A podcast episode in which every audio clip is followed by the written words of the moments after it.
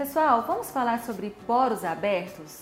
Muita gente me pergunta por que, que os nossos poros começam a ficar mais dilatados com o passar da idade. Você sabe por quê? Ó, os poros, primeira coisa, são aberturas fisiológicas da nossa pele. Nossa pele tem buraquinhos por onde saem os pelos e embaixo fica uma glândula. Essa glândula produz um sebozinho que se acumula na superfície. Ele vai hidratar nossa pele, vai proteger nossa pele de infecções, mas às vezes com excesso de maquiagem, de protetor, às vezes com uma má limpeza da nossa pele, a gente vai acumulando resíduos ali. Aí forma aquele comidão, aquele cravo feio e vai acumulando resíduo e aí o poro vai dilatando.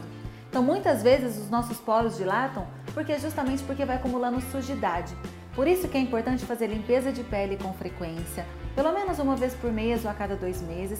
A limpeza de pele nada mais é do que tirar essas sujidades, tirar os cravinhos, né?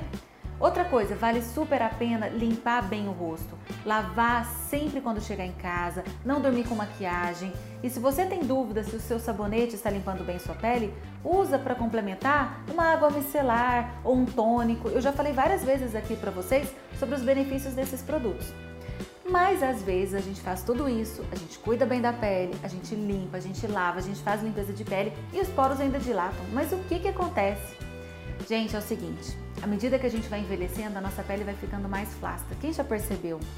E essa flacidez vai deixando a pele meio frouxa. E aí aquele poro apertadinho, durinho, ele vai ficando meio relaxado. Por isso que fazer tratamentos que estimulam o rejuvenescimento melhoram os poros. O que, que a gente pode fazer? A gente pode fazer várias sessões de peelings, a gente pode fazer lasers.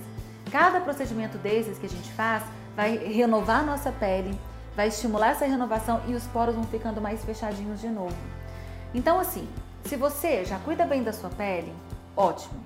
E ainda está insatisfeito com seus poros, tem que procurar uma clínica dermatológica. Geralmente a gente associa um ácido para o paciente usar em casa, que vai estimular essa renovação no dia a dia, e a gente entra com procedimentos. Se os poros estão muito dilatados, tem que ser procedimento a laser. O que eu mais gosto e que mais dá resultado é o laser fracionado. Eu já falei várias vezes dele aqui para vocês. Gente, esse laser, ele emite feixes de luz que vão penetrar na nossa pele.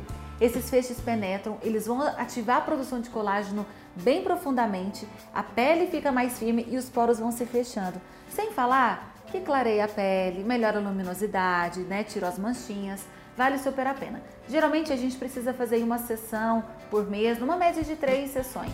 E aí é bom, pelo menos uma vez a cada seis meses, fazer uma sessãozinha para sempre estar ativando essa renovação e esse estímulo de colágeno, certo? Agora, se a gente vê que a dilatação é discreta, é uma coisa suave, peelings químicos são ótimos. Eles vão renovar a pele de uma maneira mais profunda, porque o peeling ele penetra naquela camada mais média, vai estimular a descamação e à medida que você vai repetindo o procedimento, os poros vão se fechando. Sempre vale a pena procurar o seu dermatologista para ver o que, que a sua pele precisa, porque não é simplesmente escolher um tratamento. Se o paciente tem melasma, tem que ter cuidado, o laser já não pode ser feito, né? Então sempre procure o seu dermatologista, tá, gente? Hoje eu falei aqui para vocês sobre os poros abertos, espero que vocês tenham tirado todas as suas dúvidas.